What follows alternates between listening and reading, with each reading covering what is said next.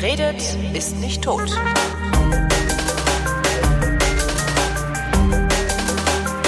Ich rede mit Lars Fischer, der ist äh, Wissenschaftsjournalist und äh, bloggt sehr viel, twittert sehr viel, daher kenne ich ihn.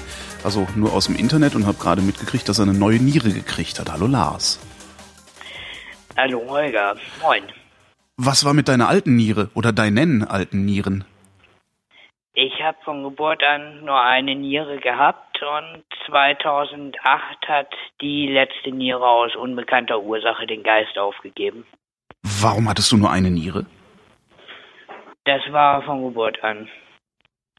Das äh, hängt mit meiner Behinderung zusammen. Wieso ganz genau weiß man nicht, aber äh, mir fehlte die rechte Niere von Anfang an. Was für eine Behinderung ist das, die du hast?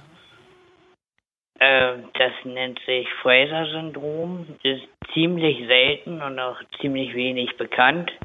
Und äh, das sind diverse Sachen. Unter anderem bin ich taub und noch ein paar andere Sachen am Harntrakt, unter anderem eben die Nieren. Da bin ich als Kind auch viel operiert worden. Deswegen habe ich auch schon viel Krankenhauserfahrung. Hast du mal ausgerechnet, wie viel Zeit deines Lebens du im Krankenhaus verbracht hast? Das ist nicht so viel gewesen wie bei wie bei anderen Leuten. Da gibt es wesentlich Schlimmeres. Also es waren fünf, sechs OPs oder vielleicht auch ein bisschen mehr und ein paar Wochen. Also nicht auf dem Level von Monaten oder Jahren, wie das bei anderen Leuten ist. Wie lange musstest du warten, bis du deine Niere gekriegt hast, deine neue? Ähm, Im Prinzip gar nicht. Weil ich eine Lebensspende bekommen habe von meiner Mutter. Mhm. Und das kann man dann ja quasi sofort terminieren.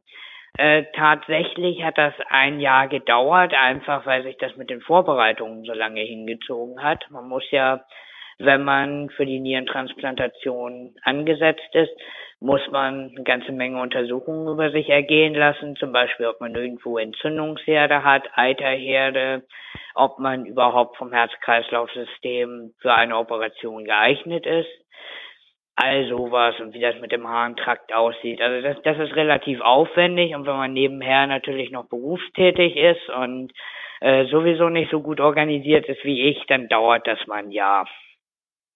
Das heißt, es wäre schneller gegangen, wenn du, wenn du weniger konfus wärst? Ganz sicher. Ganz sicher. Die Menschen sind schon seltsam, ne? Ja, also bei mir war natürlich das Ding, äh, ich war am Anfang auch ein bisschen unsicher, ob ich, ob ich das wirklich so will, weil ich die Dialyse auch nicht als so belastend empfunden habe und äh, ja, mich auch ein bisschen gedrückt habe und hin und her überlegt habe und ja, also ich hätte es wesentlich schneller durchziehen können und äh, im Nachhinein wahrscheinlich auch sollen, aber man hat natürlich auch vor so einer großen Operation Angst. Äh, da kommt einiges zusammen. Wie oft warst du bei der Dialyse? Dreimal pro Woche vier Stunden. Also im Grunde anderthalb Tage, die dir jede Woche verloren gegangen sind dadurch. Ja, nicht ganz. Ich arbeite ja mehr oder weniger Vollzeit und habe eben auch bei der Dialyse gearbeitet. Ach so, okay. Das geht auch heutzutage mit WLAN und so weiter, das ist kein Problem. Zumindest in meinem Job. Äh, und das hilft auch sehr dabei, nicht wahnsinnig zu werden. Mhm. Du sagtest große Operation. Wie lange dauert so eine, das, eine Nierentransplantation? Die, die müssen euch ja beide gleichzeitig auf den Tisch legen und ausbauen, einbauen, oder wie machen die das? Ja, nicht ganz gleichzeitig. Die haben zuerst morgens um sieben meine Mutter hier rausgeholt. Und ihre Operation hat anderthalb Stunden gedauert, also die Niere abklemmen und entnehmen. Dann kommt die Niere, soweit ich das verstanden habe, erstmal in ein Kühlbad mit einer Spezialflüssigkeit, die dann auch die verbleibenden Zellen rausspült und das Gewebe so ein bisschen konserviert. Und in der Zeit bin ich dann in den OP gerollt worden und flachgelegt worden. Und bei mir hat das anschließend dann dreieinhalb Stunden etwa gedauert. Also insgesamt, na, vier, fünf Stunden beide zusammen. Kann eigentlich jeder jedem eine Niere spenden oder muss das auch irgendwie so ein Verwandtschaftsverhältnis sein oder irgendwelche Dinge, die übereinstimmen müssen, so wie bei einer Stammzellenspende oder so? Ja und nein. Also äh, es gibt ja diese Abstoßungsreaktionen bei neuen Organen und die sind, je nachdem wie kompatibel Spender und Empfänger sind, unterschiedlich stark und unterschiedlich gravierend. Also es gibt dann ein bisschen wie bei der Blutspende, da testen sie bestimmte Immunmoleküle, ob die überhaupt äh, geeignet sind. Und zum Beispiel bei, bei Spenden von Unfallopfern ist das so, die bestimmen dann das Immunprofil und suchen sich dann aus der Warteliste jemanden raus, zu dem das passt.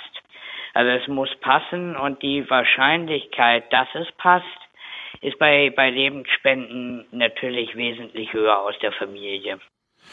Je enger man verwandt ist, desto besser. Ähm, wie lange ist die Operation her jetzt? Das war jetzt letzten Mittwoch. Kannst du schon erkennen, dass die neue Niere arbeitet und wie sie arbeitet? Spürst du da irgendwas? Ja, und zwar bei Lebensspenden, da ist das relativ oft so, dass die Niere quasi sofort anfängt zu arbeiten. Es läuft dann so, dass man tatsächlich im Körper die beiden Blutgefäße, also Vene und Arterie, anschließt äh, und dann fließt eben Blut durch die Niere und dann, wenn die Niere arbeitet, dann erkennt man das daran, dass dann schon während der OP der erste Urin aus dem Harnleiter tropft. Und das war dann der Fall. Und bei mir ist es tatsächlich auch so, dass ich, äh, dass ich tatsächlich auch jeden Tag literweise jetzt wieder Urin produziere. Mit Nierenversagen produziert man ja überhaupt keinen Urin oder sehr wenig Urin. Und äh, jetzt mit dem, was ich trinke, ich soll viel trinken, äh, komme ich auf drei, vier Liter Urin pro Tag. Das heißt, die Niere arbeitet und man erkennt es natürlich auch an den Blutwerten. Die werden kontinuierlich überwacht. Die entsprechenden Nierenwerte gehen jetzt permanent runter in den Normalbereich. Äh, ja, also es läuft. Das gesamte Wasser, das ich in mich reinkipp, kommt wieder raus. Und das war ja bei der Dialyse nicht so. Die Dialyse ist dafür da, damit das Wasser wieder rausgezogen wird. Ach so, dafür ist das, dafür ist Dialyse. Ich dachte, das ist Blutwäsche, sagt man ja immer so im Volksmund. Ich dachte, da wird alles ja, Mögliche gefiltert. Ja, ist es auch. Ist es auch. Da werden natürlich auch andere Sachen rausgezogen. Harnstoff zum Beispiel, Kalium, äh, aber ein ganz wesentlicher Punkt bei der Dialyse ist, dass man eben das Wasser, das man aufnimmt, nicht los wird. Das heißt, man hat Trinkmengenbeschränkungen und man muss alles, was man zwischen den Dialysen aufgenommen hat, muss dann bei der Dialyse wieder rausgezogen werden. Ah, verstehe. Musst du denn jetzt eigentlich dein Leben lang irgendwelche besonderen Medikamente nehmen oder fügt sich die Niere in deinen Organismus einfach so ein? Nee, ich muss Medikamente gegen die Abstoßung nehmen. Die nehme ich auch jetzt schon und das ist ein relativ strenges Regime, da muss ich sehr aufpassen. Ähm, mit einer Nierenspende von engen Verwandten ist das mit der Abstoßung ein bisschen weniger kritisch, aber äh, ich komme um diese Medikamente nicht rum. Was heißt, du musst sehr aufpassen? Musst du die in ganz bestimmten Zeitabständen nehmen oder wie stelle ich mir ja, das vor? Ja, alle, alle zwölf Stunden. Ähm, müsstest du dich dann auch wecken, falls du gerade schläfst, oder darfst du weiter schlafen? Ähm, nee, ich müsste, also plus minus eine Stunde geht wohl, hm. aber äh, ich muss diese Zeiträume einhalten. Ich kann nicht mal zwischendurch aussetzen. Was passiert, wenn du eine Tablette vergisst? Dann fängt mein Körper an, die Niere zu zerstören. Auf welche Weise macht er das? Durch das Immunsystem, durch, durch äh, Antikörper, durch Immunzellen. Da greift die im Grunde an wie Bakterien im Körper mhm. zum Beispiel. Also mit B-Zellen, T-Zellen, Killerzellen, mit, mit dem ganzen Arsenal. Die Immunsuppressiva, die Tabletten sind dafür da, um das Immunarsenal in Schach zu halten. Wirst du dadurch dann auch schneller andere Krankheiten bekommen, wenn dein Immunsystem ein bisschen äh, gedimmt ist? Ja, durchaus. Also es gibt äh, einerseits jetzt am Anfang wird das Immunsystem sehr stark unterdrückt. Das heißt, ich muss größere Menschen meiden. Ich darf zum Beispiel nicht nach Wacken fahren und so ein Kram. Mhm. Äh, wegen der Ansteckungsgefahr. Ich äh, muss mich von Katzen fernhalten und von Vögeln und all ja, allem möglichen Getier, dass ich mich nicht anstecke. Aber auch dauerhaft ist es zum Beispiel so, dass durch die Immunsuppression, dass man einfach weiß, dass relativ häufig Hautkrebs auftritt. Mhm. Das heißt, ich muss mich ein bisschen aus der Sonne fernhalten, regelmäßig zum Hautarzt, dass die, dass die neuen Geschwulste äh, dann entfernt werden und so. Also das, das ist schon so, dass man mit Infektionen, Krebs und so weiter dann ein bisschen Probleme bekommt. Wird man im Krankenhaus eigentlich besonders behandelt, wenn man so Transplantationspatient ist? Ähm, ja und nein. Es gibt natürlich relativ ein relativ spezielles Verfahren natürlich, das auf meine besonderen Bedürfnisse hier abgestimmt ist, besondere Überwachung, besondere Werte, die genommen werden, besondere Tabletten, die ich bekomme. Aber ich bin jetzt nicht auf einer Isolierstation oder so und äh, Nö, eigentlich nicht. Ich bin auf einer ganz normalen Station und werde auch relativ normal behandelt. Hast du Schmerzen? Ja, doch. Du musst dir das so vorstellen, mein Bauch ist aufgeschlitzt und der muss natürlich erstmal verheilen. Hm. Das ist dann aber eher analog zu einer Blinddarmoperation, der Schmerz, oder? Also was ist die einzige, die ich kenne, wo mir mal der Bauch aufgeschlitzt wurde?